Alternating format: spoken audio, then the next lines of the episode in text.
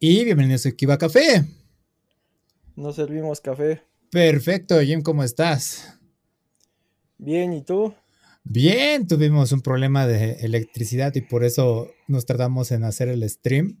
Yo de repente oí que tronó un transformador a lo lejos. Normalmente es el que está justo enfrente de mi casa porque se para un ave, lo he comentado alguna vez. En este caso fue otro y fue de, oh rayos, eh, tenía un poco de corriente, la corriente estaba baja cuando nos conectamos hace rato. Eh, quizás fue un poco peligroso para los equipos, no lo sé. Pero bueno, tengo mis, eh, ¿cómo más? Eh, resistencias aquí y todo eso. Entonces yo creo que hicieron bien su trabajo. Y por eso es, es, que estamos ahorita. Y luego tú también tuviste problema. No sabemos qué sucedió. Quizás fue la lluvia y los vientos afectaron por aquí. No lo sabemos, pero estamos aquí presentes. Este, pero bueno, uh, ¿qué pasó esta semana? Me entretuve viendo. Eh, vi Tetris, la película de Apple TV aproveché la membresía, bueno, la prueba gratuita de 7 días, nada más para verla, vale la pena, la verdad, eh, chécala si puedes.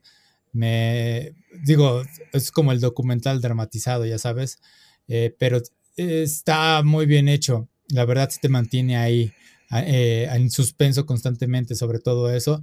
Y como gamer y quizás como programador también te, te tenga, porque pues, o sea, sale en el tráiler, ¿no? Pero cuando le, dice, le muestran el Game Boy es de, oh, rayos, esto, y se le abren los ojos y, y tiene una conversación ahí de, oye, ¿y cómo está eh, programado esto? Y ya le dicen y, y, es otra maravilla de, de estas cosas y dices, güey, eso es exactamente lo que quieres, ¿no? Un empresario que le gustan eh, los videojuegos o sabe de programación, eh, muy similar a, este Satoru Iwata, que, que cuando falleció que ya sabes que decía que era programador, pero en el fondo era un jugador.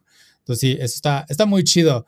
Eh, es una buena película para tanto público gamer, para público normal, y que el público normal dice, güey, en serio, todo esto sucedió eh, por un juego, por Tetris, y es de, no todo exactamente, pero sí eh, la parte política, ¿no? Entonces sí, eh, muy buena, la, la recomiendo.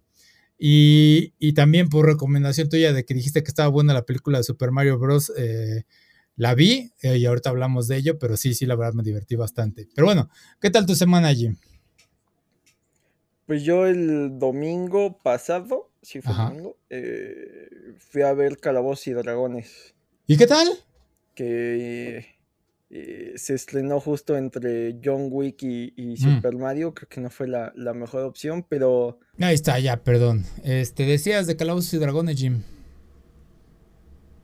Sí, eh, parece que tuvo la mala suerte de estrenarse un fin de semana después de John Wick.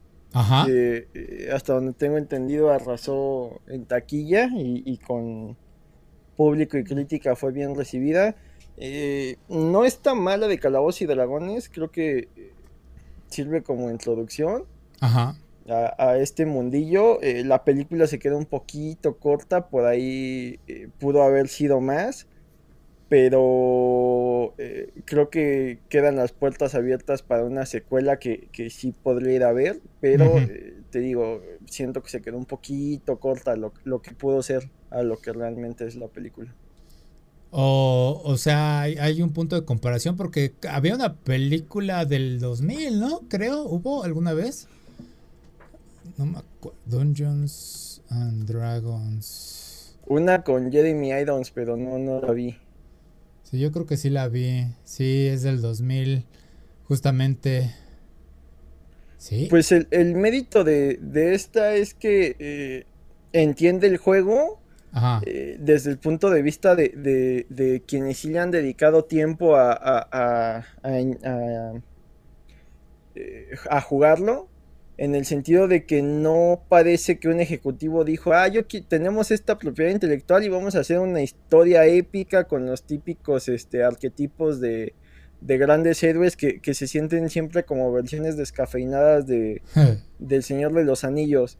Okay. Acá realmente eh, se siente, eh, tiene este estilo de, de, más casual y con, con, jugadores que no son el, típico bueno, bueno, bueno, bueno, el elegido que quiere hacer todo bien, sino más bien eh, se acaban involucrando en esta aventura por circunstancias y por motivos personales y, el camino los va guiando a que hagan el, el, bien, no necesariamente porque ellos quedan, sino porque pues se ven eh, atrapados en esto, entonces eso los hace personajes más interesantes. Ok. Entonces eh, no está mal y tiene bastantes, bastantes guiños para los, los fans más clavados del juego. Va, va, va, porque eh, justamente mencionaste John Wick 4, no la he visto. Y siendo sincero, recuerdo la 1, pero la línea entre la 2 y las 3 para mí es un tanto difuso, no, no sé cómo separarlas en mi mente, no recuerdo en qué punto empieza una y en qué termina otra. Bueno, no, sí, sí sé en qué empieza la, la segunda.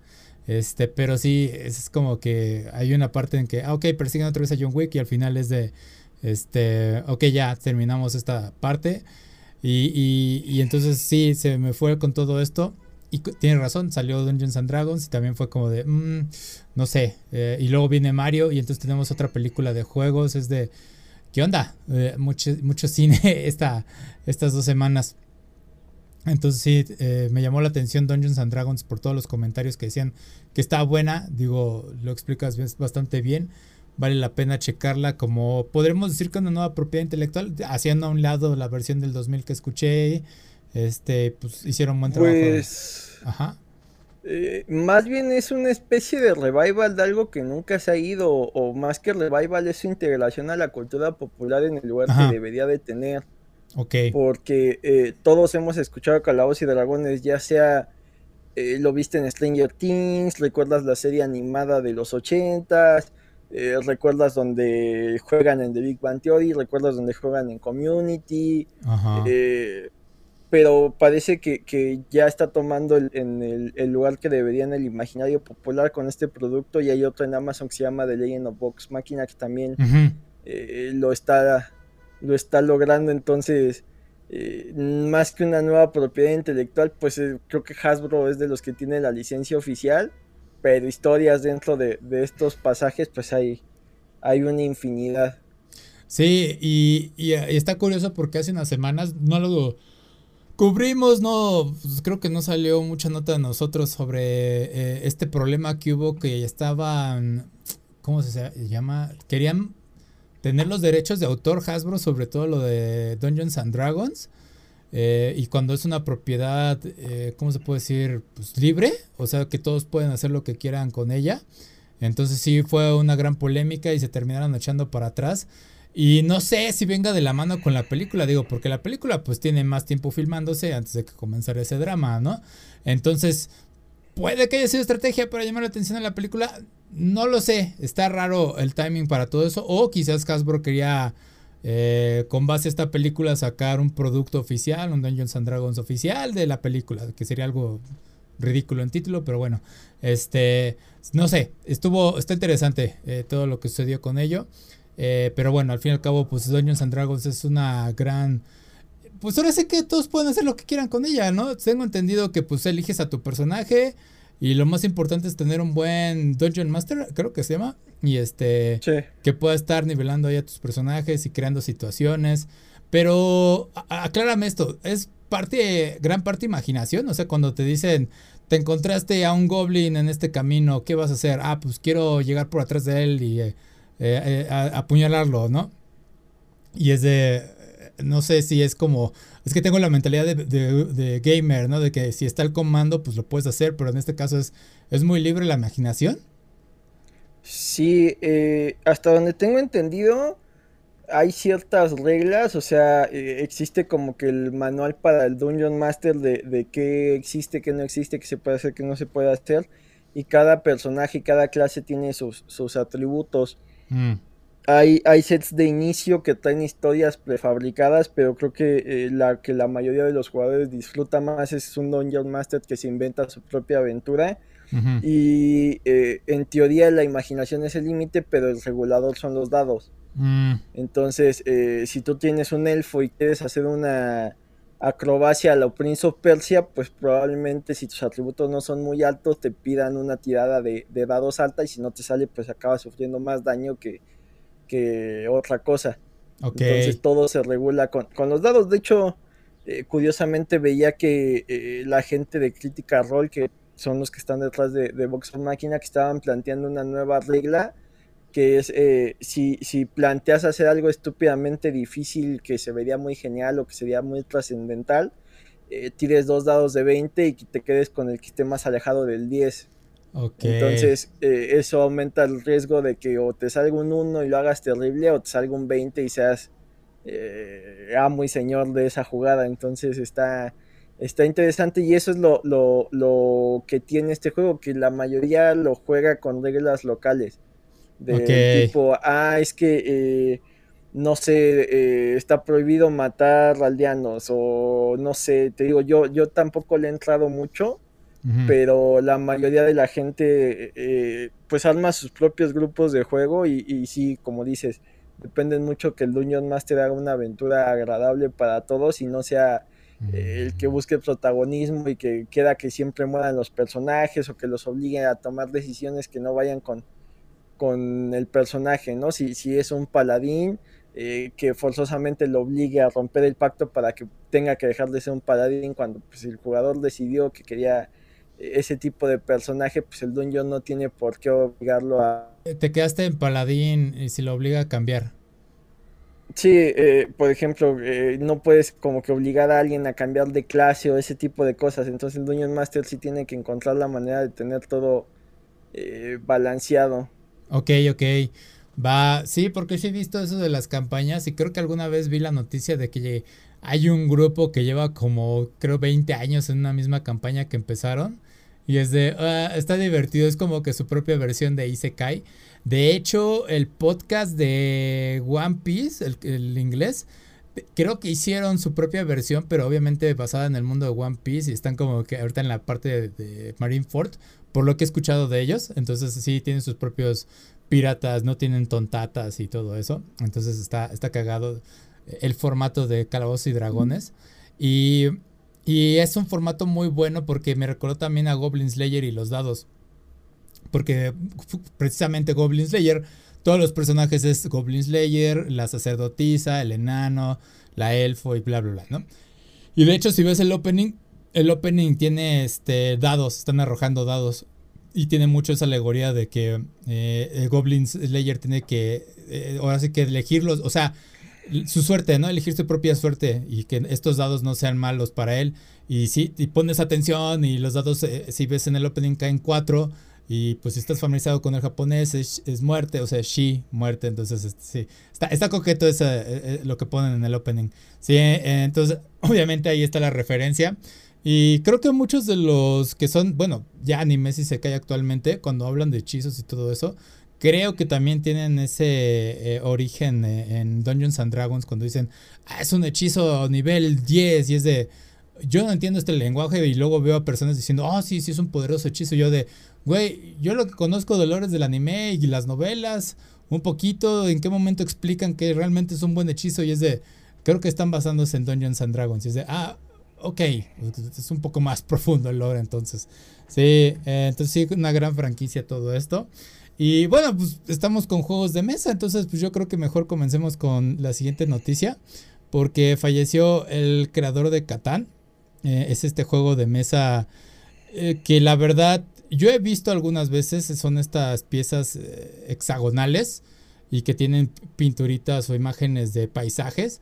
Y la verdad no, no lo conocía tal cual, pero nada más lo, distinguía hacia lo lejos, tal cual. Eh, el creador fue Klaus Teuer, ajá, Y hizo una investigación rápida de cómo se juega el juego. Y lo más rápido que lo puedo concluir es este. Se parece a Civilization. O no sé si eh, Civilization le copió a esto. Eh, Civilization es de Sid Meier's, de hecho. Eh, pero sí es muy similar porque piezas hexagonales, tienes aldeas, tienes terrenos, recursos, tienes que hacer crecer tu propia aldea. Eh, está interesante el concepto y más o menos entendí que tienes que conseguir como 10 objetivos, lograr 10 objetivos, 10 puntos para ganar en el juego. Eh, se ve interesante y las únicas referencias que tengo directas sobre él es que lo vi que estaban jugando en, en, la película de Disney Un Mundo Extraño, ah, el hijo consigue tarjetas y, se pone a jugar con su papá y su abuelo y es Y yo así de, me suena, me suena este juego, pero ya que salió esta noticia y tú me la compartiste fue de, ah, ya conozco por fin de, eh, eh, dónde está esta referencia. Pero bueno, ¿me puedes contar algo más acerca de esto, Jim?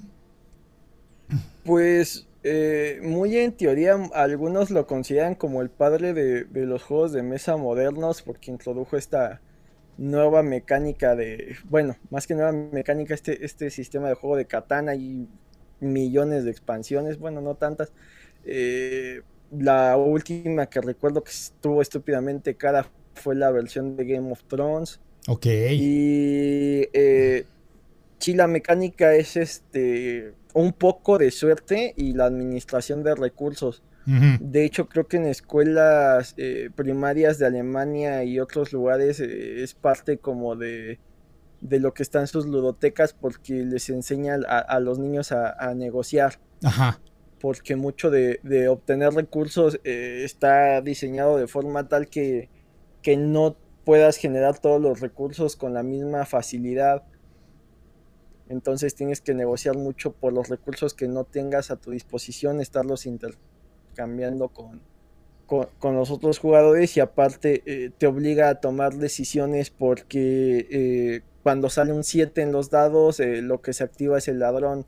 Ah, Entonces si, si, tienes una cantidad absurda de recursos pierdes creo que la mitad o te quedas solo con 7, una cosa así. Entonces, eh, te obliga a que siempre tengas que, tomar acciones para que esos recursos no los pierdas a causa de, ladrón. Entonces, eh, son juegos interesantes. Eh, hay una escena competitiva también fuerte. de los rumores o, las anécdotas que llegué a escuchar aquí en México es que había gente que inscribía hasta sus mamás a los torneos porque pues si te tocaba la misma mesa pues básicamente te daban sus recursos y eso te, daba la ah, victoria. Entonces, qué poca situaciones, situaciones extrañas en este tipo de juegos. Sí, algo así, pero sí es un juego que, que básicamente es de los primeros que encuentras en las ludotecas de gente que se interesa en estos juegos de mesa. Pero eh, pues hay, hay, la mayoría de los que ya están muy clavados de los juegos te sugieren versiones, bueno, no versiones, sino eh, juegos eh, que no necesariamente sean el Catán, pero que sí tengan mecánicas, al menos la administración de recursos. Eh, supongo en parte también es de los primeros este, juegos europeos, porque existe esta clasificación entre los Ameritrash, pues suena un poco despectivo, y, los europeos.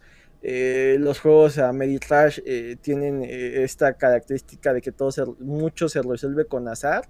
Ajá y que eh, sus precios se incrementan porque tienen una cantidad de figuras así exorbitante, ¿no? Por ejemplo, juegos de zombies, pues tienen muchas figuritas de zombies y los tableros se ven eh, muy bonitos, pero muchas veces se resuelve con la suerte y los, eh, los europeos suelen ser más de administración de recursos y más de pensar y con dinámicas un poco más, más lentas o un poco más abstractos, entonces cuestión de gustos hay de, ambas eh, mecánicas hay, hay, representantes muy muy buenos y la mayoría de las veces depende de tu grupo de, juego, qué tanto eh, pues son buenos jugadores para evitar que, ganes tan fácil y qué tanto pues te diviertes con ellos y te llevas bien como para que te estén molestando toda la partida y que no haya eh, rompimientos de amistades como el uno o este tipo de cosas.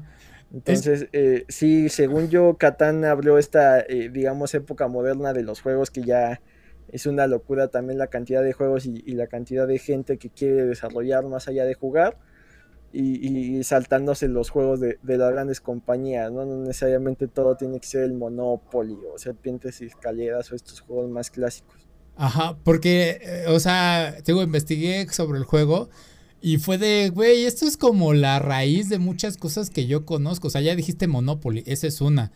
Eh, el Civilization, esa es otra. El Civilization yo creo que es la, el ejemplo más claro de la adaptación a videojuego de esta cosa. Porque justamente, nuevamente, son los hexágonos y estás conviviendo con otras aldeas y tú puedes ganar de distintas formas en ese juego, ya sea obteniendo recursos, teniendo fuerza militar, puedes incluso por cultura, si desarrollas tu cultura, puedes ganar dentro de Civilization. Nada más que Civilization se puede volver un juego bastante longevo, porque pues es de PC. Y, los de eh, Catán, pues tiene, el tablero es limitado, entonces no te dejan expandirte en tanto y tienes que jugar con ello. Lo cual está chido. Y estoy viendo la versión de Game of Thrones, nomás, las piezas se ven chingonas, este, los que son eh, los terrenos eh, están grabados y se ve ching... La verdad se ve muy padre. Nada, o de verlo es de, no mames, se, ve muy bonito si quisiera jugarlo. Pero sinceramente, no es lo mío. Eh, sí entiendo el, gusto, eh, está, se ve que es divertidísimo. Yo sé, creo, creo que lo disfrutaría más siendo como espectador, eh, porque sí tiene esta carga como que política y sí es un buen juego de entrenamiento, porque esa es la ventaja de los juegos de mesa. es más directa que los videojuegos. Los videojuegos sí te hacen pensar y todo eso, pero yo creo que los juegos de mesa estoy más fuerte en ese, en ese ámbito en el que tienes que crear estrategias en el campo, bueno, mientras vas jugando. Y creo que estás friseado. ¿Te congelaste? Sí. Listo. Este, sí, como decía, eh, los juegos de mesas tienen esa fortaleza de que creo que te hacen pensar mucho más eh, durante ellos, porque obviamente cuando estás jugando con alguien más, pues es de quiero ganarle a esta persona. El ejemplo más claro, pues es obviamente el ajedrez. Pero en este de Catán, pues obviamente lleva la carga política, como decía, de que, güey, pues es que necesito estos recursos para pues, seguir construyendo y ganar terreno, etcétera, etcétera. Eh, digo, es, fascinante como piezas tan sencillas, entre comillas, eh, al inicio, porque ahorita ya se complicaron, eh, pues podían ser tan entretenidas, ¿no? Entonces, pueden hacer algo tan entretenido como esto. Entonces sí, digo, es que no me puedo sacar esa de que, güey, estás entrenando a pequeñas personas, a, niños a ser políticos, a tener estas conversaciones de, güey, necesito conservar mis recursos. ¿Qué ventajas tengo siendo egoísta y qué eh, desventajas tengo pues, siendo cooperativo con alguien más? Y esa estrategia de invito a mi mamá a jugar y si jugamos en la misma mesa, ella me da sus recursos, está muy, no mames. Eh, eh, se ve muy mal en parte porque es como geek. Ese güey, a tu mamá la invitiste a jugar y que te dé sus recursos, se ve muy mal. Digo, mejor invita a un amigo y, hagan equipo, ¿no? O sea, la verdad, está muy mal. También, también hay gente que va y juega en equipo, si no, por lo visto, los, los torneos de Catán son son más salvajes de lo que pareciera. Entonces sí, digo, me gusta mucho este concepto de que muchos juegos de mesa tienen expansiones eh, de este tipo.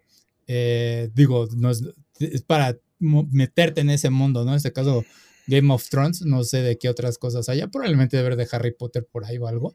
Este. No, Catán, eh, hay expansiones que cambian las mecánicas del juego. Hay expansiones que lo hacen de 5 a 6 jugadores, creo, porque hasta donde tengo entendido, creo que juegan 4. Y eh, creo que había versión del Señor de los Anillos, no estoy seguro. La, de licencia, que sí estoy completamente seguro, es esa de, del Señor de los Anillos, que cuando fue el boom de la serie eh, se agotó y aparte sumaba que creo que había un contador de cuando iban a atacar los los caminantes. Entonces eh, ahí tenían que mm. negociar qué tanto se invertía para defender eh, el muro de, de Winterfell o algo así se llamaba, ¿no? Sí, y digo, va un tanto de la mano con esto de Dungeons and Dragons, porque es decir, te tienes que meter en ese papel de que tú eres eh, el amo y señor de estas tierras y tienes que saber cómo protegerlas, ¿no? sí, y, y, nada más hay dato curioso, o sea, Civilization se hizo famoso en algún momento porque eh, jugabas contra grandes personalidades históricas y una de ellas era Gandhi. Y Gandhi se volvía el que destruía todo con armas nucleares. Y este era un error, eh, era un bug, porque técnicamente lo que sucedía es que hay un contador invisible en el que se va creciendo como que eh, el pacifismo y la agresividad de estos personajes y el chiste de Gandhi es que su pacifismo, digamos que es lo menos, eh, llegaba a un punto en el que llegaba a menos uno, por así decirlo, pero ese menos uno era un 99 de violencia. Y entonces era cuando se volvía loco y lanzaba todas las armas nucleares. Y, para muchos fue de, ¿qué onda con Gandhi? O sea, se supone que tú eras paz y todo, y, no. Eh, es un bug y se mantuvo y creo que nuevas expansiones lo mantuvieron. Entonces sí, eh, está interesante todo esto. Eh, genial que se haya creado este tipo de juegos de mesas.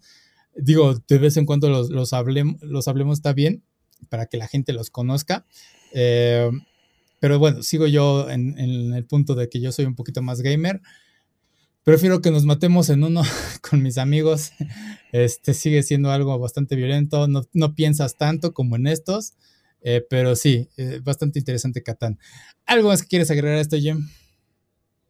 Pues que descanse en paz, porque no se fue tan, tan grande, tenía 70 años. Wow, sí, la verdad no es tan grande. Sí, no, no, no, ya, yo creo que los 80, 90 ya es como que más eh, entendible, pero bueno, ah, sigamos con otras cosas. Mm, sigamos con, salió trailer de Spider-Man Across the Spider-Verse, cambiando de tema a películas.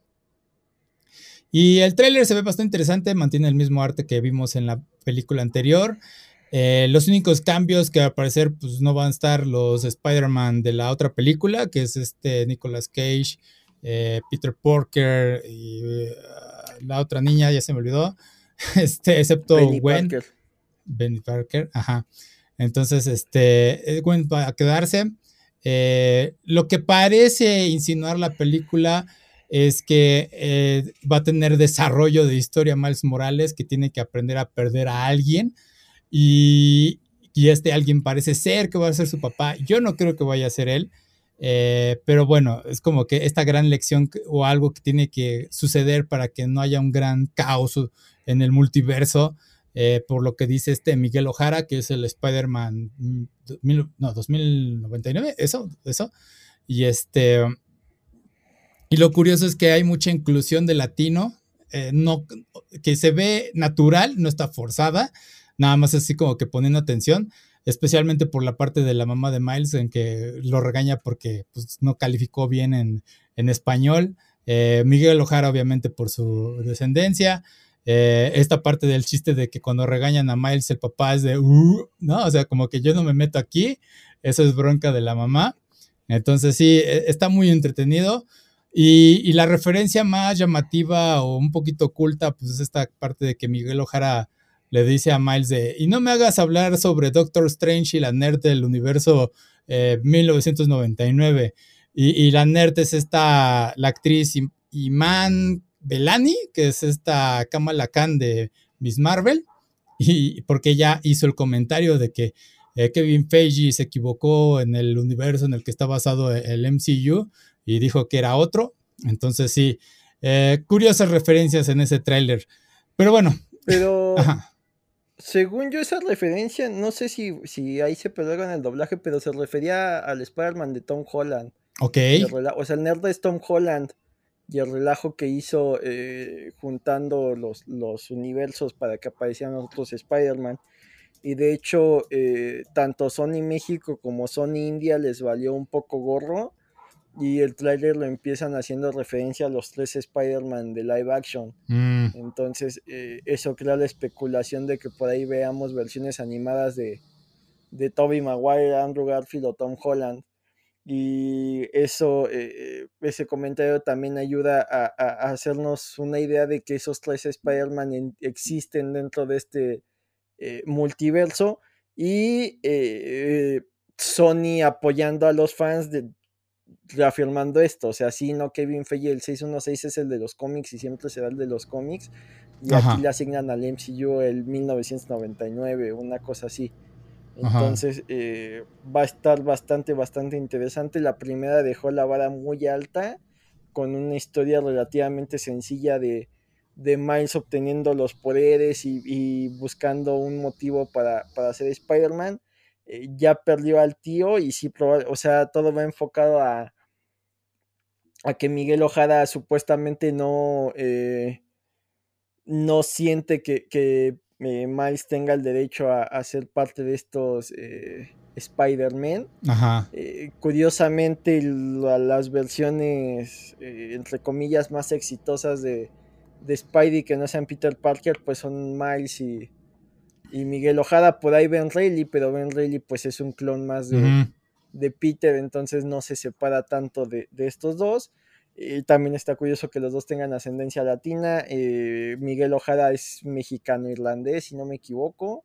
y Miles es este, estadounidense puertorriqueño por parte de la mamá y el papá pues estadounidense eh, negro, entonces eh, pues tiene esta birracialidad que, les gusta mucho en Estados Unidos resaltar. Sí. Eh, entonces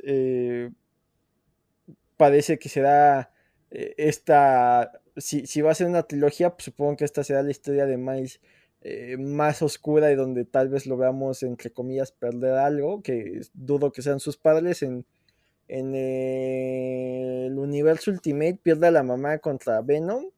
Cuando reintegran los universos Ultimate al, al, 616, eh, eh, ella reaparece y hasta ahorita por ahí siguen ambos padres de Miles.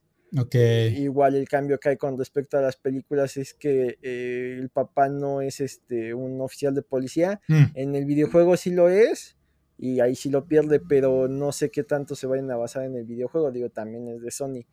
Porque eh, dentro de, los cómics el papá es ex agente de Shield. se supone que medio ayudó a, Nick Fury a evitar que, el Kingpin eh, obtuviera mucho poder.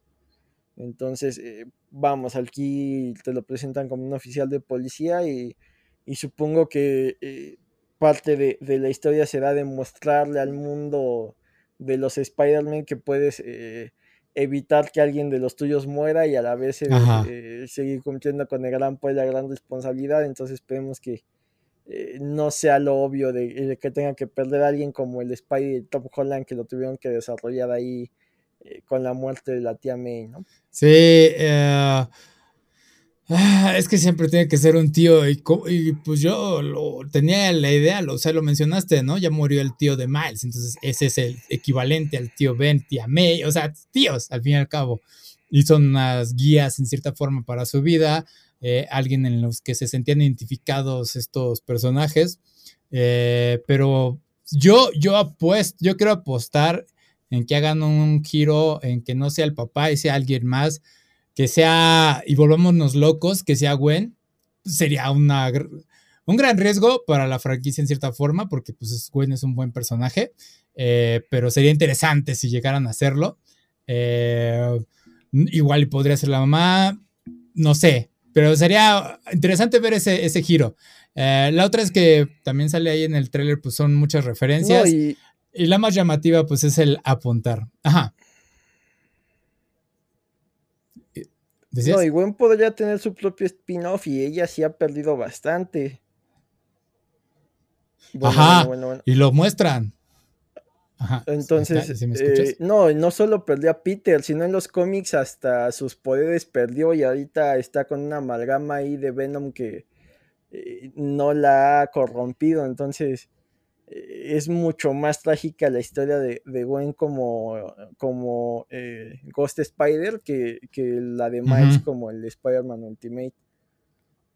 Sí, sí, entonces este, sí, va, va a estar interesante esta película. Eh, hay un montón de Spider-Mans, vi por ahí unos videos en los que te dicen, ah, ahí está el Spider-Man tal, el Spider-Man de la bolsa de papel que, es este, que hace esto, este, el Spider-Man de traje de metal, que, ah, que yo lo conozco por la, serie de los noventas. O sea, está, está chido ver todos esos diseños y que cobren vida porque son un chingo, es un montón de trabajo lo que hicieron, ¿no? O sea, tú lo ves y es de, órale, es un montón de spider pero el trabajo detrás de ellos es de cuántas personas estuvieron involucradas, ¿no? Bastante interesante esto. Y obviamente la escena más llamativa, ajá que varios del equipo son mexicanos y, por ahí mm. eh, uno en su cuenta de Twitter ha, comentado que cuadro les le ha tocado eh, darle vida. Entonces, eh, sí hay varios mexicanos ahí involucrados en, en Spider-Verse, en, en, los estudios de Sony. Qué bueno, o sea, la verdad está chingón eso. Este, pero sí, se ve que va a ser una muy buena película. Eh, lo único que yo creo que me estoy quejando en este momento es el título y porque me estoy revolviendo entre Spider-Verse y Across the Spider-Verse y no sé qué tanto es este juego de palabras que quieren mantener porque con lo de este Tom Holland tuvimos Homecoming, eh, Far Away from Home y No Way Home, ¿no? Entonces, eh, el común denominador Home. Entonces aquí Spider-Verse jugando hace que confunda mucho qué película estoy hablando o sea, puedo decir Into the Spider-Verse sin querer y quiero referirme a Cross, ¿no? Entonces, eh, está raro el, malabareo ahí de palabras. Entonces sí, eh, esperemos que si hay una tercera película, que obviamente sí va a haber, eh, no se apoyen otra vez de esto. Yo entiendo que quieren sacar el universo de Spider-Man, porque pues es la franquicia más grande que ahorita tiene Sony eh, de superhéroes, y que pues todavía no muere, que pues ahora sí que separándose del MCU ha hecho buen trabajo, entonces todavía tiene mucho que explotarle.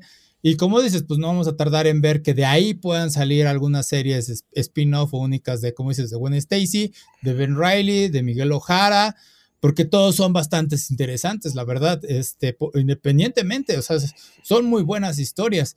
Pero bueno, no sé tú qué esperes ver de esta película, Jim, si quieras ver a alguien especial o un crossover ahí, actuaciones de voz. Pues eh, la la labor que hizo eh, Dan Slott cuando escribió la primera saga de, Spider-Verse fue una recopilación de personajes que estaban ahí sumamente olvidados y de hecho eh, dentro de este Spider-Verse donde Morlun caza a, las arañas eh, vemos cómo mueren varios de los clásicos. Uno de los más tristes es el Spider-Man de Spider-Man and His Amazing Friends, entonces vemos ahí el cadáver de Iceman y de, y de Starfire y a la mascota ladrándole al Morlun. Ah. Eh, vemos cómo acabó con, el de Marvel vs. Capcom. Eh, vemos cómo intenta acabar con el de las tiras de periódico, pero como ahí el universo se mueve tan lento porque cada eh, domingo avanzaban tres, cuatro viñetas, decide dejarlo con vida a manera de homenaje a que Stanley fue lo último que llegó a escribir de Spider-Man. Entonces, eh, de los más interesantes que llegó a traer, estaba eh, el que, eh, el, donde su robot era el, Leopoldón, que es el de la serie de los 60 de, de live action, donde manejaba este mecha.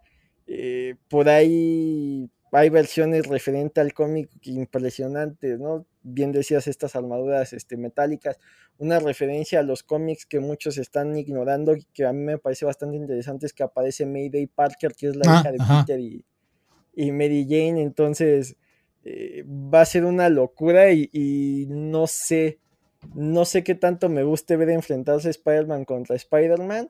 Y pues esperemos que también haya otras versiones alternativas de, villanos, porque las que vimos, eh, el duende estaba impresionante, eh, el mismo Kingpin fue un gran, gran villano, entonces espero que no se limite a ser Spider-Man contra Spider-Man y que veamos más versiones de los seis siniestros. Que no dudes que va a haber algo involucrado con este The Spot, ¿no? es el, el villano que sale en el tráiler. Entonces, este, por ahí que sea, se involucre, porque... ¿Cuál? De Spot, ¿no? O La Mancha, creo que era, eh, salían... Ah, sí, sale Spot. Ajá, eh, y que su poder puede combinarse con todos estos altos hoyos de, eh, a través de dimensiones, quizás termine involucrado por ahí, este, pero sí, como dices, pues a ver quién va a ser el villano real de todo esto, o qué es lo que quiere Miguel Ojara prevenir que suceda. Eh, va a ser, o sea, no dudemos que puede ser una revelación bastante interesante. Eh, y como dices, aparece Mayday. No, y aparte, en ese evento eh, salieron una cantidad impresionante de Spider-Man nuevos que el público llamó inmediatamente por el diseño, ¿no? llámese Penny Parker, que es este Spider-Man Evangelion Mecha, que acá es más kawaii que, que Evangelion. Eh, llámese el Spider-Punk, también está bastante interesante. Eh, llámese el Spider-Man de eh, Capitán Bretaña, que también tiene un diseño muy bonito.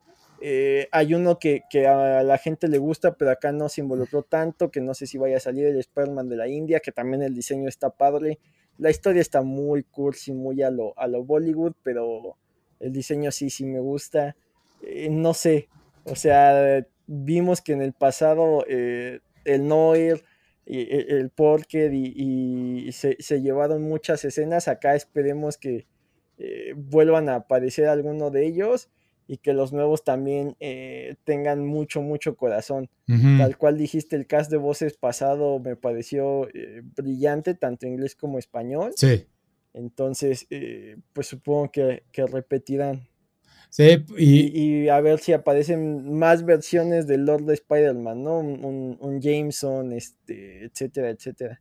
Sí, y hay muchísimos detalles hay que notar, como dices, todos estos Spider-Man. Eh, la que también me llamó la atención es esta, la chica afro Spider-Man que parece estar embarazada en una de las escenas. Y ahí no sé cómo se conecta, porque en otra escena ya no está y es de qué sucedió aquí. Ah, hubo un salto temporal, no sé, está raro ese momento para mí. Eh, que, que, está raro porque Jessica Drew, que en el universo regular Está raro porque Jessica Drew, que en el, que en el universo regular eh, fue más famosa por su serie animada. Ok. Y sí es un personaje dentro del canon de los cómics. Eh, eh, si no me equivoco, fue de estos personajes que aparecieron cuando Marvel y DC tenían su lucha más encarnizada. Entonces, para que DC no sacara una Spider-Woman, la sacó primero Marvel eh, y tiene ahí un background de, espionaje y cosas así, no tiene esta típica historia de, la araña que la muerde y demás, y de hecho eh, no es hasta los eventos de Spider-Verse que Dan Slot le involucra como parte de la Spider-Familia, por ponerle un nombre a, este tipo de personajes, y ahí es donde eh, ella también parece que tiene cierta conexión con la red de la vida, y sí, en los cómics este, ya fue mamá y, no sabe si, si, el bebé o la bebé, no recuerdo qué es, tenga poderes o no, pero eh. Eh, acá fue de estos personajes que decidieron cambiarle el, el, origen eh, étnico. No ha habido quejas porque pues han recibido buenas vistas lo que hicieron anteriormente, entonces va a estar interesante. Digo, han decidido hacer unos cambios ahí que, muchos pueden haberse quejado, pero salieron bien. El, más relevante de la pasada fue apostar por la versión alternativa de, Otto Octavius en lugar de mostrarnos al, Otto clásico. Sí, sí, sí, la verdad, y fue un buen personaje, entonces muy bien con todos estos cambios eh, nuevos. Obviamente, pues esa es la ventaja de un multiverso, de tener distintos personajes que, ah, es él, pero distinto, ¿no? Entonces, sí. Y, sí, lo que me llamó la atención es que dijiste que Jessica Drew eh, trabaja como espía y sí sentí una vibra, o sea, cuando vi el personaje es de, tiene como una vibra medio Austin Powers de esa onda, de que así eran como que los espías o personajes de acción de esa época. Entonces, sí, sí, sí, me qué bien comunicado está eso, es un buen diseño de personaje. Eh, pero bueno, pues vamos a ver qué sucede y nada más para terminar esto lo que iba con Mayday, eh, que nada más fue de, oh rayos, esa es la versión en la que Mary Jane obtiene cáncer porque hacerlo con Peter Parker. Y si ustedes conocen esa referencia o si no la conocen, búsquenla. Pero bueno, es un dato curioso muy oscuro. Pero va, ah, pasando a otra cosa y siguiendo con películas, Salió trailer de Extraction 2 con Chris Hemsworth. Siempre confundo con Chris Evans y Chris Pratt, pero es Hemsworth. Eh, es del director de Endgame. Y lo más fuerte de Extraction en la primera película, pues fue la cámara. Eh, estas escenas de acción y cómo la cámara lo seguía. Y tengo dos escenas memorizadas, que es lo de cuando están corriendo a través como de un mercado entre edificios. Excelente escena. Y la otra es cuando hacen una persecución en un auto. Son excelentes y en el tráiler se ve que vamos a tener la misma calidad, eh, especialmente cuando golpean a Chris eh, en la nuca y empieza a tener esto de, güey, te estuviste muerto eh, durante nueve meses, algo así, y, se levanta y se está moviendo la cámara y está siguiendo su cabeza y todo el escenario, hay un montón de pelea de cárcel, o sea, está, se ve interesante, pero para mí lo que me llama la atención de todo esto es que no siento un apego tal cual a este personaje, a esta franquicia, sino sé que va a ser una película entretenida de acción y lo que me hizo saltar a, güey, quizás estas sean las nuevas películas clásicas de acción que nosotros tuvimos como Arma Mortal y todo lo demás, ¿no? Y Duro de Matar. Eh, quizás no tengan la misma personalidad como tuvieron estos actores de antes, pero sí fue de, güey, pues creo que sí necesitamos hacer este cambio. Y también siento un poco de aire de Taken y de John Wick. John Wick es la otra película clásica de acción que vamos a tener eh, durante un rato, ¿no? Pero bueno, ¿qué opinas de este tráiler que viste? ¿Qué te pareció, Jim? Pues los, los Rousseau produjeron la anterior y no sé qué tanto se involucraron en el guion. Acá igual, la dirección no se a cargo de quién vaya a correr, si vaya a ser el mismo director. Eh, la pasada tiene igual este final abierto, entre comillas. Acá eh, pues van a continuar con lo mismo. O, donde se quedó, digo, eh, ya es muy claro que pasó meses en coma. y sí, se le apuesta a la acción la pasada la historia era muy sencillita, parecía eh, hasta historia de videojuego, ¿no? De eh, este, en este nivel tienes que rescatarlo de aquí y salir para acá. En este nivel, ya que ya lo rescataste, tienes que cruzar de este punto a este punto. Y en este nivel final, pues es eh, que llegue sano y salvo. supongo que seguirá la misma estructura, tal cual, no creo que le agreguen mucha profundidad.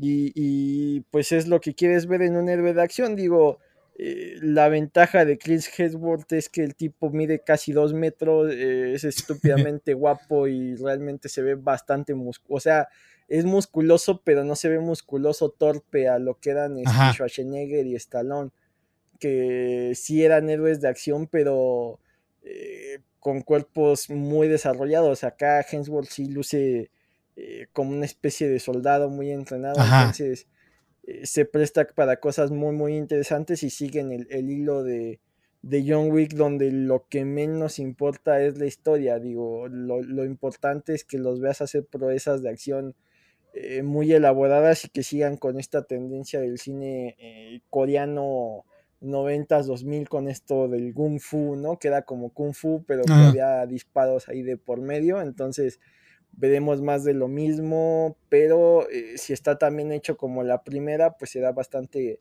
reconfortante eh, regresar a, este tipo de, películas, ¿no? Más allá que, el cine de acción pareciera que estaba limitado a lo que hacía Vin Diesel con su eh, Rápidos y Furiosos y, las películas de acción comedia que, que, ya es subgénero en sí, las, las de Dwayne Johnson, ¿no? Entonces, se agradece que haya acción con estos presupuestos y que no esté involucrado eh, un superhéroe. Sin embargo, la primera película sí está basada en un cómic. Ok, eso no lo sabía.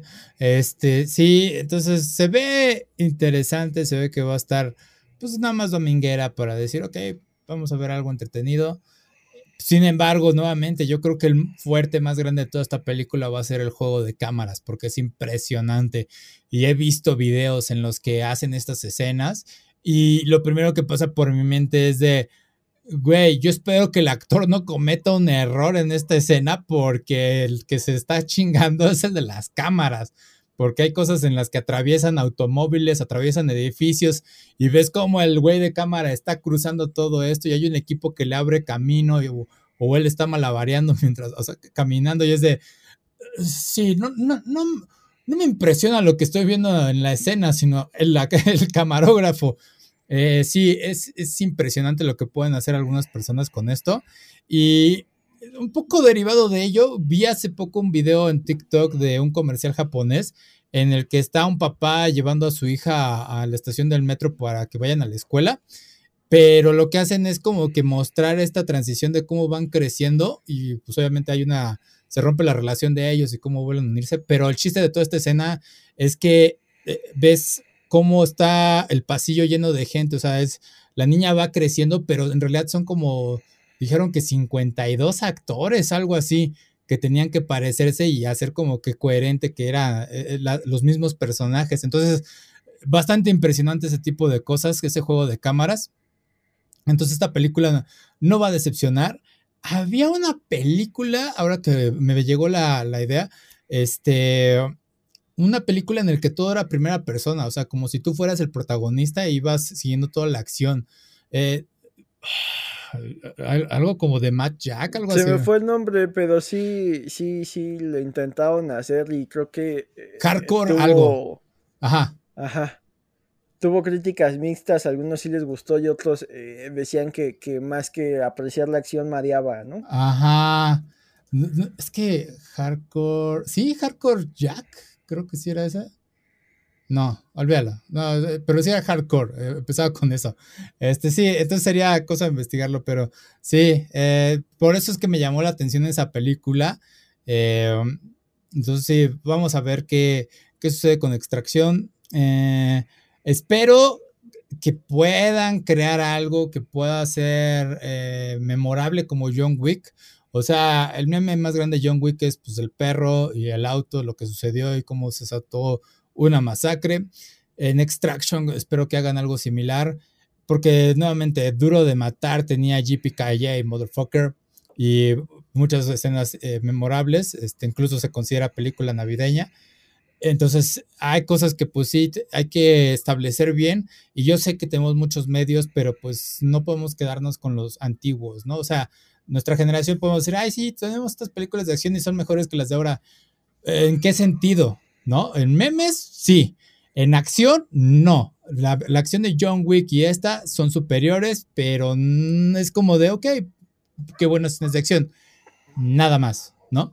Entonces, bueno, eso es lo que va a hacer con Híjole. Ajá. Es que yo sí prefiero este tipo de héroes que sí se ven cansados, que sí se ven golpeados. Digo, aunque lo que hagan parece sobrehumano. Sí. Eh, tienen reacciones más humanas a tipos como Dwayne Johnson, que en su contrato dice que no se pueden ver eh, derrotados o no se pueden ver cansados. A mí eso me da mucha flojera que tengan esa fragilidad. Prefiero ver a Keanu Reeves todo golpeado y que siga adelante a pesar del dolor, a uno que en teoría nada lo inmuta y nada lo daña, que eso es más eh, lo que había en los ochentas, ¿no? Estos héroes que nada los, los lastimaba y por eso eh, actuaciones como las de Jackie Chan, donde golpeaba y se lastimaba la mano, más allá de lo cómico, también eran mucho más ensañables. Sí, bueno, pero en este caso, por ejemplo, en Duro de Matar, si tenías, o sea, sí veías como Bruce Willis a lo largo de la película se iba cansando, iba sangrando y todo eso. Por eso Bruce Willis medio revolucionó el cine de acción porque fue de los primeros que sí salía ah. herido, sí salía lastimado, sí salía cansado. Ok, ok. Sí, porque si vamos con Arnold Schwarzenegger en Terminator, pues obviamente pues perdía la piel y se veía el robot. Ah. Deja de esas en películas como Comando, que básicamente Schwarzenegger solo entra a una isla y rescata a su hija y acaba con eh, medio mundo. Digo, Rambo tenía un poco de esto de, de verse herido, pero vamos, o sea, Rambo eh, en teoría tenía un trasfondo del estrés postraumático y demás y acababa siendo una máquina de matar, ¿no? Ajá. Y de hecho, eh, ¿cuál fue esta película donde juntaron a todos estos héroes de acción? Y que justamente, este, pues lo hacían como los invencibles. Sí, capaz si es, es el nombre, ¿no? Los indestructibles les pusieron aquí. Ajá, Pero en inglés era The Expendables. Ah, nada que ver, pero bueno. Este, sí, entonces, este, sí, era eso. Y justamente llevaba esa marca de esos héroes de los noventas, ochentas. Pero sí, Bruce Willis hizo algo bastante impresionante. Eh, digo, sí me gusta la acción de estas películas y tienes un buen punto en que se tienen que ver cansados estos héroes de acción eh, a cómo va avanzando. Pero sí siento que hay algo como que no hace clic conmigo para memorizarse fuera de John Wick. O sea, sí hay películas que he visto eh, de acción y es de, pues sí, estuvo padre, pero no me acuerdo de qué trataba. Era nada más la escena de acción y, ah, va, y, eso, y es como que me puedo olvidar de ella también. Pero bueno, ah, ya pasemos a otra cosa.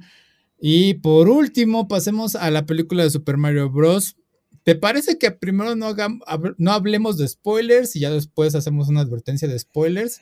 Eh, porque sí hay cosas que hay que recalcar, eh, porque está muy interesante la película. La verdad es una película fantástica. Y las referencias están por todos lados y aclaremos esto, las malas críticas que recibió de los críticos profesionales es porque probablemente no entendieron las referencias.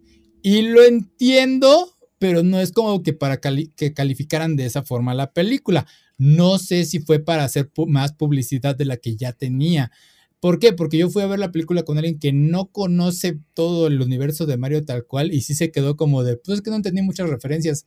Y es de, ah, tú, me estás enseñando esa perspectiva de los críticos. Y sí, O sea, hay cosas que yo disfruté bastante, que dices, ay, los pingüinitos, hizo este movimiento tal personaje, esta melodía, y te pones en el papel de ellos, de los que no conocen, y es de, sí, yo también estaría confuso, porque es una escena dedicada a estas referencias en algunos momentos, y es de, sí, alguien tal cual no lo entendería. Eh, lo curioso es que había niños en la función en la que yo fui y había niños que se estaban riendo y el más básico fue eh, Mario Gato. Y es de sí, se ve bonito, qué divertido que se ve disfrazado de, gatito y va a pelear contra Donkey Kong. Este, y el niño le robó una sonrisa, ¿no? Y eso para mí fue como de, ese personaje es para el niño y al mismo tiempo es para el público gamer que si le interesa el juego, ahorita está disponible Mario 3D World en el Switch y para que lo pueda comprar. Entonces, está muy bien hecho todo y es un Nintendo se va a meter un chingo de varo por esta película. Pero bueno, ¿qué te pareció la película, Jim? Eh, está muy curioso este dilema de crítica a público porque, eh, vamos, o sea, tú dices que si no tienes las referencias no, no lo va a apreciar, pero te apuesto que los niños no entendieron ni la mitad de las referencias y la amaron. Sí, sí, ese, es mi punto. Más que referenciar, el detalle es aprender a ver como que las cosas hacia quién van. Esta es una película de niños y creo que para los niños es una aventura fantástica. Sí, totalmente de acuerdo. bien no innova en el aspecto eh, visual, creo que cumple muy bien, o sea, eh, se ve muy bonita. Es hermosa. No tiene un estilo propio, no es una locura como eh, algunos dicen que fue El gato con botas, como fue Spider-Verse pero dentro de su propio estilo, que aparte es un estilo que va muy acorde a lo que vemos en los juegos, está muy bien hecha, o sea, se ve muy bien. La historia es sencilla, pero eh, no por eso es malo, es el, típico eh, viaje del héroe que vemos siempre, eh, no tiene tantos giros ni, ni, cosas tan elaboradas, pero creo que eh, donde se, sustenta más allá de, las referencias, pues es en los personajes. Creo que están muy bien definidos. Si nunca has visto un juego, eh, entiendes muy rápido lo decidido que es Mario y cómo no se cansa. Eh, este giro que le dieron a la princesa, giro entre comillas, porque eh, vamos, ya lleva varios eh, juegos siendo una protagonista más y no tanto la de Michelle en peligro. Eh, Bowser lo establecen muy rápido como el villano cursi. el reino de los Kongs tiene su propia personalidad, o sea, para todo lo que te muestran y que podría ser un poco abrumador, que para alguien que no lo conoce, lo hacen muy, muy bien. Ahora, si ya nos clavamos en el público al que va dirigido, eh, para los niños es una locura que no para. Sí. Y para los adultos, eh, yo creo que no llevas ni 10 minutos y ya quieres llorar de, la nostalgia y de decir es que yo veía esto en pixeles y lo estoy viendo en 3D. Yo me lo imaginaba así, lo estoy viviendo, o sea, eh, tiene momentos muy, muy bonitos, muy, muy emotivos. Digo, entiendo que es un poco básica la película, pero para lo que es cumple. Sí, es exactamente, es diversión pura y tal cual, no, no se requiere mucho que pensar. El paso de la película es rápido, como dices, es Bowser es el villano, Mario es el héroe. ¿Por qué Bowser odia a Mario? Ah, es por esto. ¿Y por qué sucede esto? Ah, es por esto. Es así. Vamos, vamos, vámonos, vámonos. No necesitas una explicación mayor, excepto por un punto, y eso es ahorita en los spoilers Ahorita lo, abordamos porque todos los spoilers es como que más eh, a las referencias de los videojuegos. Pero ahorita, eh, me encantó todo, como dices, Illumination, está grabado Illumination en toda la película y le hace honor al nombre de su estudio. La iluminación por toda la película es grandiosa, los atardeceres, anocheceres, eh, la escena de las flores de fuego, Rainbow Road, todo es de, sí, mira cómo estos personajes lucen en estas distintas iluminaciones, es fantástico eh, los diseños de los personajes son geniales. Eh, al punto en el que puedo decir, web, quizás Nintendo tenga que hacer los cambios, pero obviamente es imposible. simplemente la princesa Peach de esta película es superior, y no, me refiero a, personajes, sino en diseño, a la Peach que conocemos originalmente ahorita, que ya está establecida para mí. A, mí me gustó bastante. A mí no me gustó. ¿No te gustó? A mí al revés. Ok. De hecho, de todo lo visual de la película, los primeros minutos donde sale Peach se me hizo difícil eh, aceptarla visualmente. Ok. Se me hizo que se veía un poco feo el personaje. Wow, bueno. Digo, el, rostro, porque el personaje está muy interesante y y todos los cambios que de vestuario que traen están muy, muy padres, pero el rostro de Peach no, no me agradó. Ok, a, mí... Había algo de ella que, me brincaba, que no sentía que era Peach. ¿Serán los labios? Porque eso fue el primer, eh, lo primero que noté, porque Peach, la, original, sus labios los tiene pintados como en la punta y esta es toda la boca. Son detallitos, o sea, que, que observas. Puede ser, es que también como que siento que ella tiene los ojos muy juntos. Ok, Ok. No sé. Está, este, se me hizo rara. De, todo lo que me saltó de la película, eh, lo, único que no me gustó es cómo luce Peach. Me tardé un rato en ignorarlo y poder seguir con la película. Ok, porque estoy viendo los diseños. Ay, es que sí es como que de ponerse a analizar cuál, cuáles son las grandes diferencias. Igual y es porque es mucho más expresiva. Es que esta pitch es súper expresiva en todos lados. Entonces. Eh... Que estaba oyendo críticas, digo, desgraciadamente aquí en México no está disponible todavía con el doblaje original. Sí. Pero se está en que, o sea, eh, todo mundo alaba el trabajo que hicieron en el doblaje original, pero dicen que lo más débil es pitch. Ah. Taylor Joy no, no logra hacerlo suficientemente, o sea, no está al nivel de todos los demás. Ajá. Que todos los demás se salvan y que ella eh, está un poco fuera de, ese tono. Ok, ok, ok, qué interesante. A mí me gustó mucho el trabajo de doblaje y de hecho felicitaciones a todo el equipo de doblaje.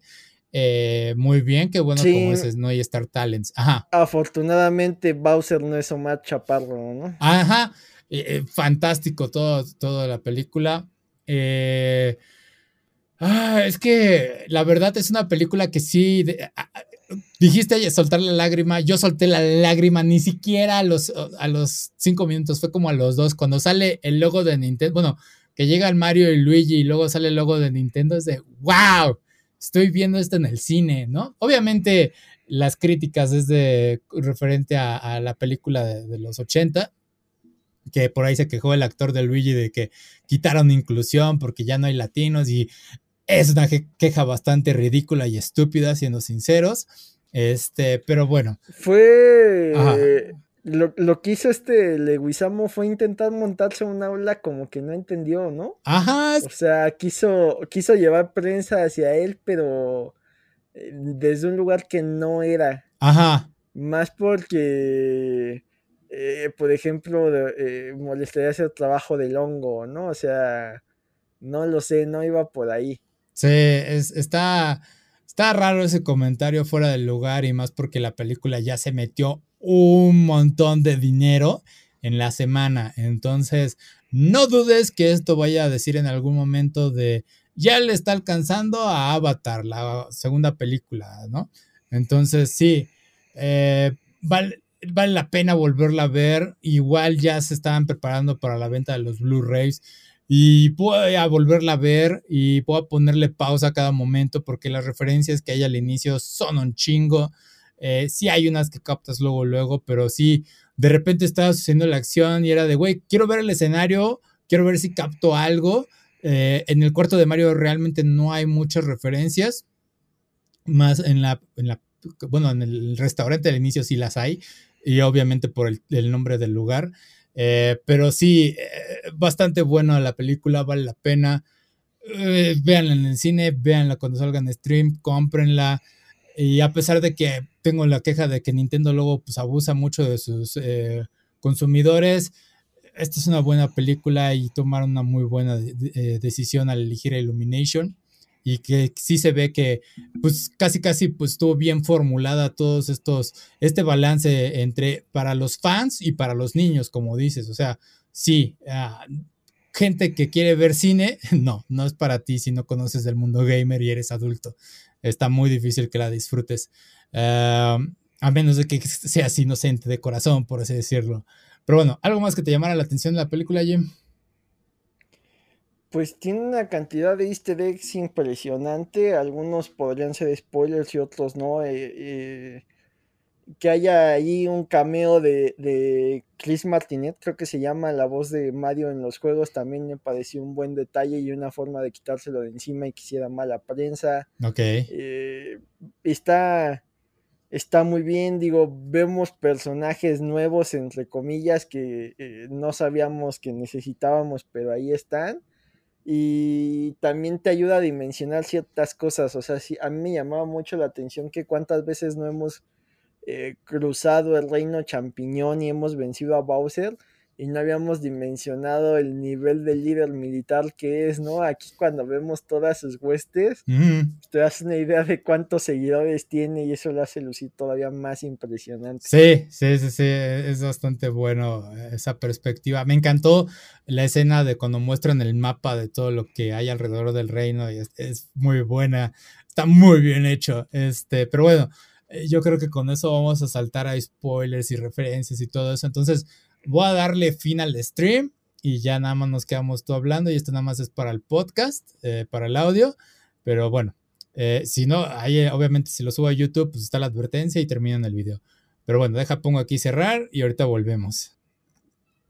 Aquí es donde hacemos los spoilers, aquí es donde vamos a hablar de todo lo de la película. Entonces, sálganse los que no han visto la película y pues vayan a verla ya de inmediato y luego vuelven aquí a escuchar todo esto.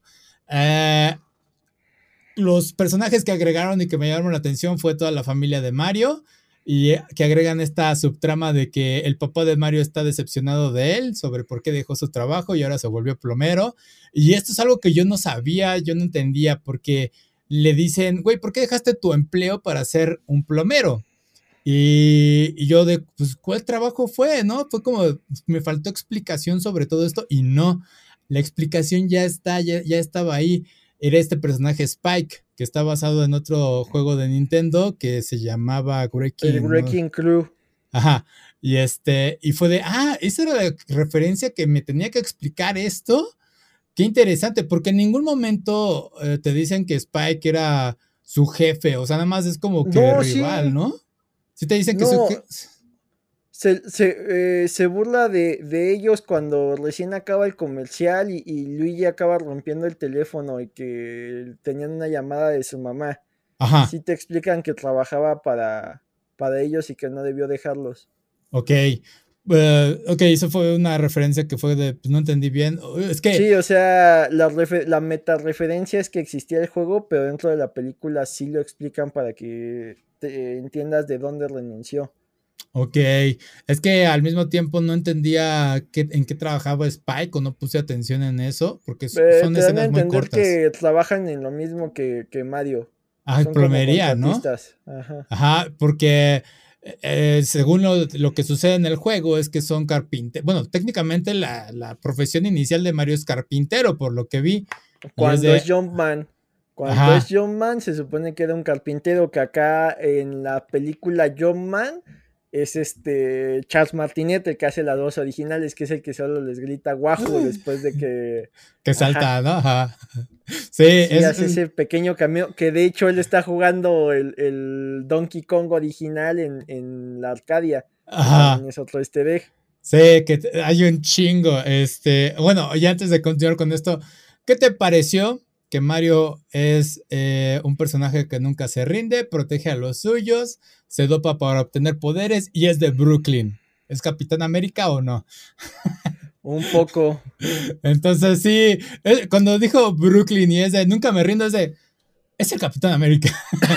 Entonces, pero bueno, aquí funciona de otra forma el nunca me rindo porque pues es algo que siempre se ha dicho en la comunidad gamer, ¿no? Que pues sí tienes muchas vidas y quieres avanzar los niveles y como gamer nunca te rindes hasta que avances. Entonces, muy bonito eso.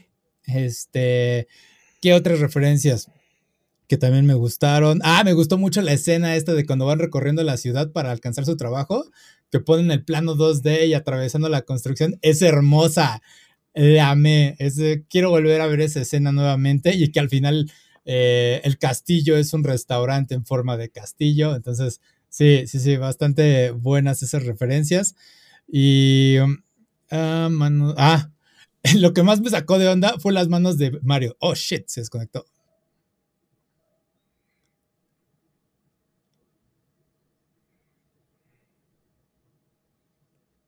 Ahí estás. Bueno, Y lo, digo, lo que más me sacó de onda fueron las manos de Mario.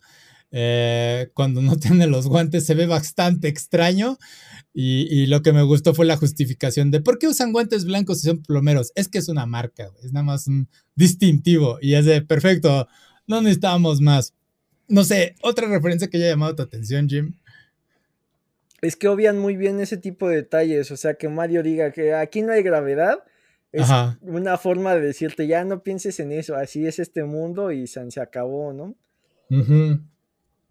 sí, sí, sí. También una especie de easter egg que tiene todo el sentido del mundo es que Mario y Donkey se odien. Sí. Porque, pues, Donkey Kong fue el primer rival de Mario en, las Arcadias cuando todavía había John Man, que tiene que rescatar a Pauline, no a, a la princesa Peach. Pauline también tiene un cameo ahí como la alcaldesa de Nueva York, una cosa así. Entonces, sí, e, es, muy bueno. Ahí está. Listo. Ok. Sí, entonces, este, Pauline, alcaldesa, es muy bueno. Ah,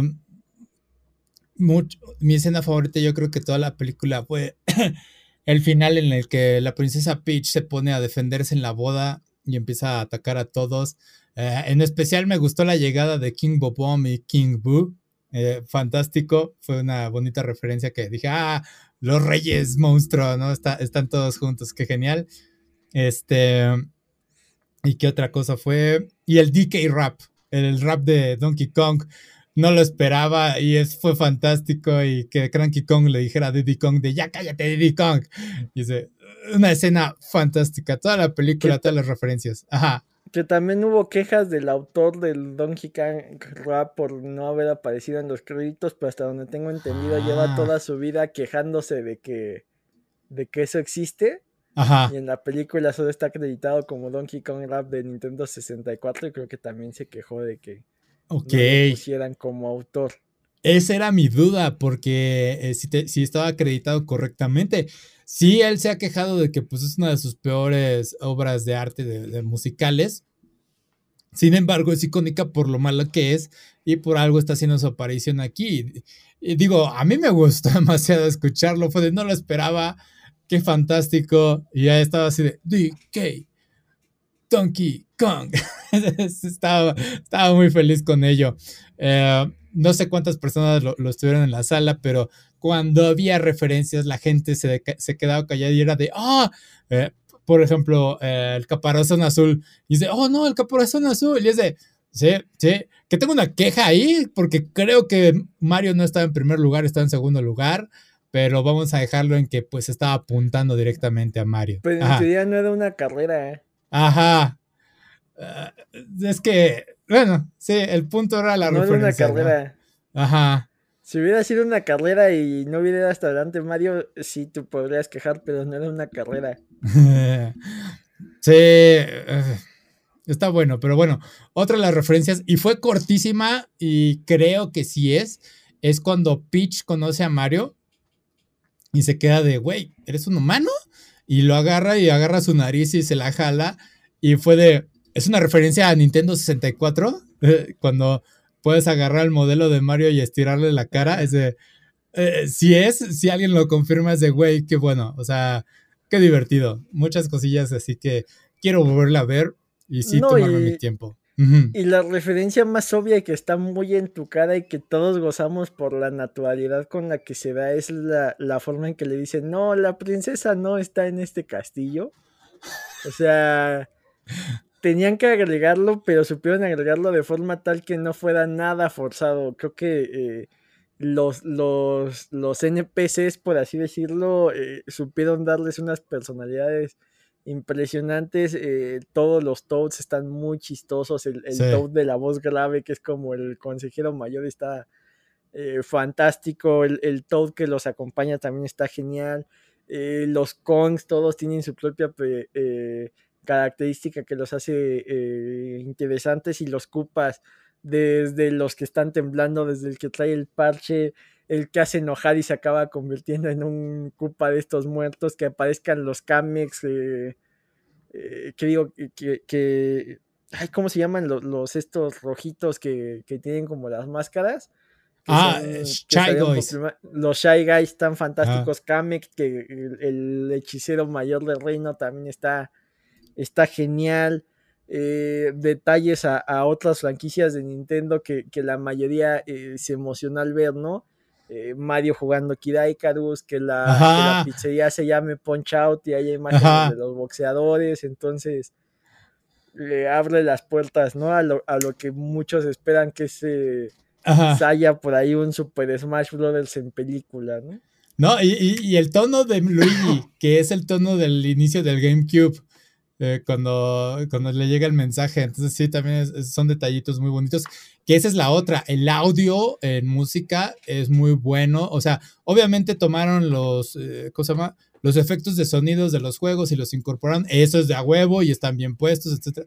O sea, son muy buenas referencias, pero musicalmente hay mixes de ciertas eh, canciones que, por ejemplo, eh, no te dicen que el Toad que acompaña a Mario es Captain Toad, pero lo sabemos que si es, si bien eh, el modelo no es igual en cuanto a la mochila, al parecer la, la melodía es la de Captain Toad. Entonces, sí, te están diciendo musicalmente, sí, no estamos diciendo que es Captain Toad, pero es él musicalmente. Eh, porque eso es yo lo que esperaba al final de la película, cuando Peach le dice, güey, eres un Toad bastante valiente. Yo esperaba que al final dijera, y a ti te nombro Capitán Toad para que hagas tus exploraciones. dice, listo, Capitán Toad confirmado. Pero no, no lo hicieron porque, pues obviamente Nintendo no quiere eh, que haya un, ¿cómo se, se, puedan ligar estos diseños con sus propiedades intelectuales originales. Entonces, que, eh, que lo que sí me pareció una locura y, creo que fue donde Nintendo más se dio fue en el origen de la princesa.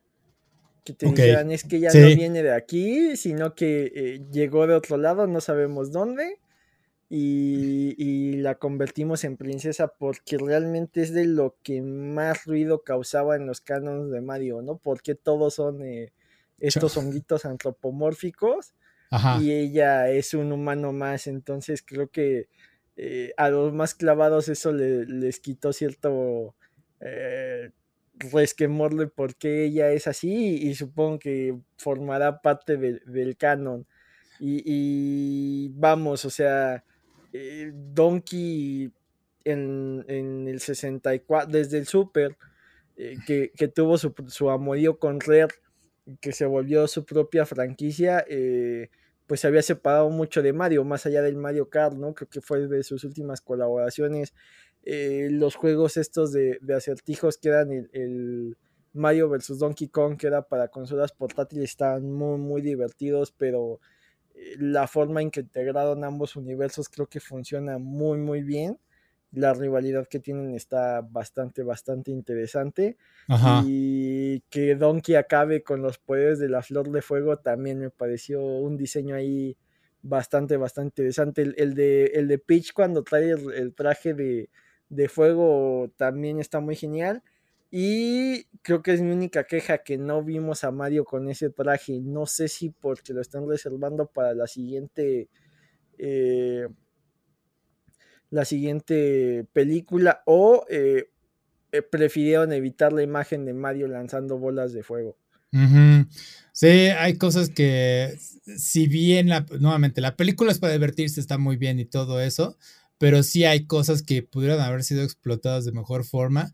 Eh, mi principal y único problema es con Luigi, que sí lo relegaron mucho a la damisela en peligro, cuando pudo haber tenido su propia aventura ahí huyendo todo el tiempo. O sea, sí que lo atrapara Bowser, pero que escapara y estuviera ahí recorriendo el castillo. Y hay una escena que me llamó la atención y no entendí cuál era el contexto. Cuando lo capturan los Shaigo, se queda viendo el castillo derrumbado y es de, ¿y por qué nos enfocamos en esta escena? O sea, es una escena bastante extraña que Luigi se queda viendo el castillo. O sea, no tiene sentido. Estaba raro, como que puede haber algo detrás de escenas que puedan sacar algo que borraron. Entonces sí, quizás haya una justificación de ello. Eh, pero bueno, al final Luigi ya hace su momento eh, de que valentía está muy bien. Me gustó muchísimo cómo establecieron esta relación Mario y Luigi de que a Luigi siempre lo vemos como el número dos, pero aquí Mario es de Mario, yo te, Mario es de yo te voy a proteger, nos vamos a cuidar ambos, ¿no? Y, y llega el momento en el que Luigi brilla y es de qué bonita escena. O sea, es una muy buena escena. Entonces, este, ya cuando obtienen el poder de la estrella también es muy bueno por toda la música y como son invencibles. Uh, habría que ver el tiempo, cuánto dura la escena. Sería curioso que exactamente dure lo que dura el power up en, en el juego. Entonces, sí, sería bueno tener ahí un cronómetro. También la este forma en que te explican cómo funcionan los power-ups está muy sencillo, pero está muy genial. Que se haya visto el traje de Tanuki ser tan protagonista también está muy, muy padre. Sí, que, le, que Donkey Kong cada rato se anda burlando de Mario de, oye, amo tu traje de Tanuki. ¿En serio? No, la verdad no. Ya sé, es, muy bueno. Eh, y, y, sí, es, es... No, ¿sabes qué otro detalle me pareció fantástico? Eh. Que lo que si eran tropas, tropas, eh, estuviera ahí como que acechando o, formando parte de la legión de, de Koopa, pero había cosas que en los juegos son enemigos, pero acá lo ponen como parte de la flora y fauna de, del ah. mundillo, ¿no? Como los que están en el agua o los peces que van saltando, eso me pareció eh, fantástico. No tendría sentido que un pescado formara parte de la armada de Koopa, pero que acá estén igual de molestos. Eh, fue una, una, linda forma de agregar tantos detalles sin tener que dar tantas explicaciones. Sí, y, la barracuda, la barracuda que también se traga a Donkey Mario. Eh, fue otra, otro agradable vistazo porque esa cosa como daba miedo en Mario 64 en ese mundo de agua y es de, lo trajeron de vuelta, qué bueno. Um, no, y. Y el guiño del 64 y que de ahí ha perdurado de los dos agarrando a, a, Bowser de la cola y darle vueltas ah. para lanzarlo. Eh, estuvo fantástico. Yo esperaba que sonara el solo en Bowser, ¿no? Entonces, sí, eh, esperaba que hubiera ese sonido y este, ¿cómo se llama? No sé, hay muchas cosas, pero bueno, la última que quiero es el Luma, eh, la estrellita esa que a cada rato de la muerte va a ser nuestra liberación. Me llamó la atención porque fue de, eh, eh, ¿estamos seguros que esta película es para niños? Porque está diciendo mucho muerte este güey y es demasiado depresivo. Entonces sí fue de, pausa, ¿quién es, ¿a quién estamos hablando? Y siento que en cierta forma también fue bastante prolongado la película. Este, pero bueno, algo más que llamar tu atención. Eh, la música está genial, digo, está un poco sobreexplotado ciertos temas como el de el de Hiro, eh, el guiño hacia Chris Pratt con, esta canción que se reutiliza de Guardianes de la Galaxia. Ah, y sí. de ahí en fuera, eh, la utilización de, de toda la, música de los juegos, desde cuando Bowser toca el piano a cuando van a mm. las, este, cuando bajan a, ajá, cuando bajan a, al, a las tuberías y todo eso que empieza la del Underworld y demás, está, está, genial la referencia al mundo 1 cuando tienen que correr de un punto al otro para llegar y y conseguir ese primer trabajo está, está bastante, bastante interesante. Creo que, eh, pasamos del eh, por qué hacen una película de Mario a quiero ver la película de Mario a quiero ver una secuela. Entonces,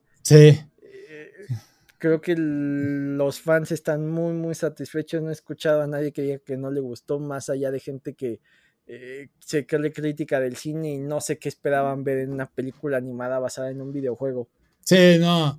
Eh, es que el problema con, por ejemplo, Detective, Pikachu era una historia totalmente nueva, pero pues ya estaba familiarizado con el mundo Pokémon, ¿no? Eh, Sonic es la historia de inicio, pero live action, y al mismo tiempo no necesitas conocer tal cual todo Sonic. Entonces estaba bien complementada. Y sin embargo, Mario sí agarró todas estas referencias de las que hemos hablado y las plasma muy bien. O sea, yo lo hemos dicho, no solo visualmente, no solo en acciones, sino también musicalmente, lo cual es impresionante. Entonces sí, eh, muy buena adaptación.